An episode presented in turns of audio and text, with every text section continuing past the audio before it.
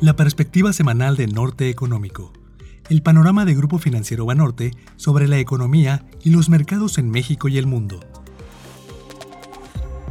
En la semana del 12 al 16 de febrero. En la perspectiva global. Los mercados financieros mostraron movimientos más acotados y mixtos en los últimos días. Es importante decir que esto no significa que no hayamos observado algunos activos con ajustes significativos. Más bien, en estos últimos casos, las razones detrás de los movimientos han sido más específicas. En el argot financiero esto se conoce como riesgo idiosincrático o diversificable, a diferencia de aquellos factores que tienen una influencia más generalizada, conocidos como riesgos no diversificables. En nuestra opinión, esta dinámica se explica por la alineación gradual entre la evidencia conocida hasta el momento y las expectativas que existían a principios del año en diversos frentes. Entre los temas más importantes que han ido modificándose están la dirección del crecimiento económico y la inflación, los posibles recortes de las tasas de interés, el avance de las ganancias corporativas y la evolución de los problemas geopolíticos. De manera general, hemos visto tres grandes cambios respecto a la visión a finales del 2023. El primero es que la economía global sigue sorprendiendo positivamente, liderada por Estados Unidos. Por otra parte, las preocupaciones sobre China han crecido, incluyendo que su debilidad podría llevarlos a una deflación más profunda. Sin embargo, como mencionamos la semana pasada, el panorama global parece que ha mejorado en el agregado. El segundo, que los mercados han ido moderando sus apuestas sobre la magnitud de los recortes de las tasas de interés durante 2024. Por ejemplo, en Estados Unidos se anticipaban un poco más de 1.5 puntos porcentuales de bajas a principios de enero. Ahora, esta misma cifra está más cercana a recortes entre 1 y 1.25 puntos. En la eurozona el ajuste ha sido similar. Mientras tanto, en el Reino Unido ha sido de mayor magnitud, pasando desde alrededor de 175 a solo cerca de 75 puntos base. El tercero es la incertidumbre geopolítica. En nuestra opinión, el riesgo de un escalamiento del conflicto en la franja de Gaza ha servido para limitar caídas más significativas del precio del petróleo.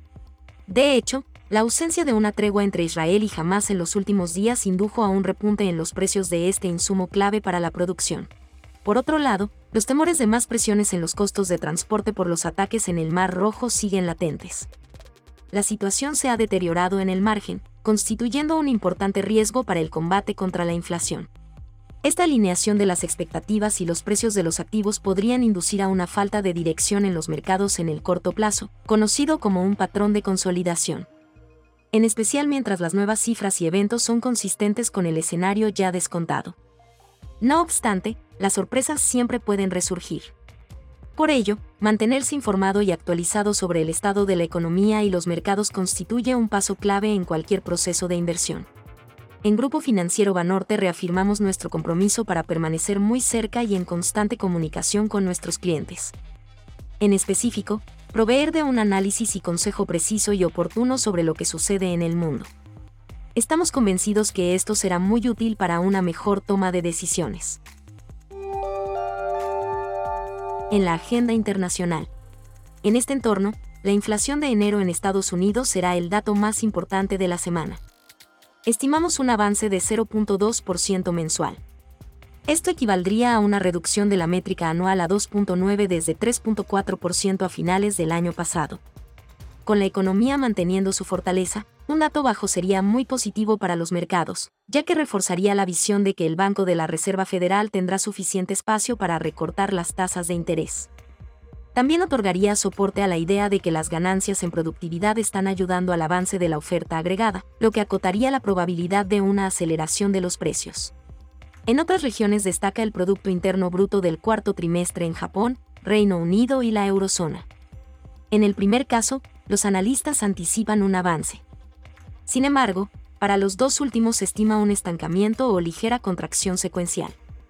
Dichos resultados serían consistentes con la visión de una divergencia entre regiones, lo que a su vez podría tener implicaciones importantes para el sentimiento empresarial, la confianza, las decisiones de política económica y el desempeño relativo de los activos. En política monetaria, solamente las decisiones de Suecia y Rusia. No obstante, la agenda de discursos de los miembros de la Reserva Federal y el Banco Central Europeo será bastante nutrida. Pasando al resto de los datos, se publicarán cifras de vivienda, ventas minoristas y producción industrial de enero en Estados Unidos. Además, los indicadores regionales de manufacturas y confianza del consumidor de febrero. Permanecemos optimistas sobre la dinámica del crecimiento en el primer trimestre, con nuestro estimado del Producto Interno Bruto para dicho periodo en 1.7%, en su comparación trimestral anualizada.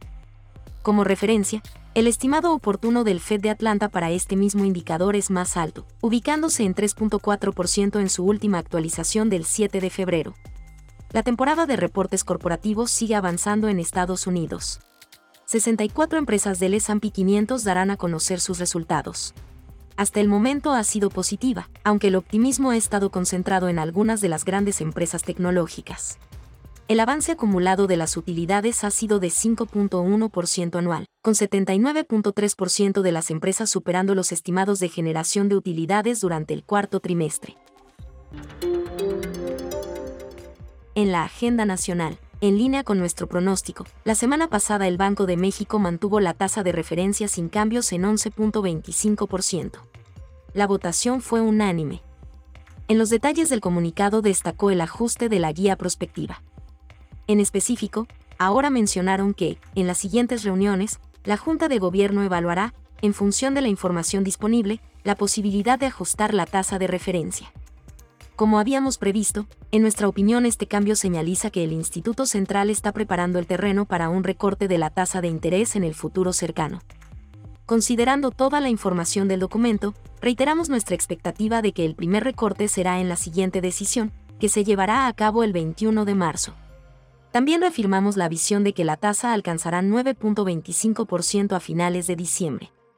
Estamos a la espera de más información, incluyendo las próximas minutas que se publicarán el 22 de febrero, así como el informe trimestral el día 28 del mismo mes. Relacionado a lo anterior, la inflación de enero fue más baja que nuestro pronóstico. Con ello, la comparación anual se redujo a 4.76 desde 5.09% a finales de 2023.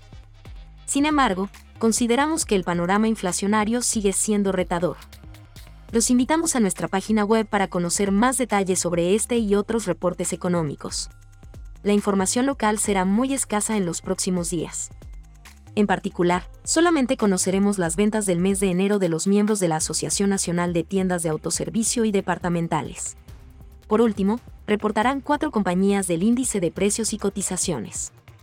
Cabe recordar que la mayoría de las empresas publicarán sus resultados entre el 19 y el 27 de febrero, siendo esta última la fecha límite para esta temporada.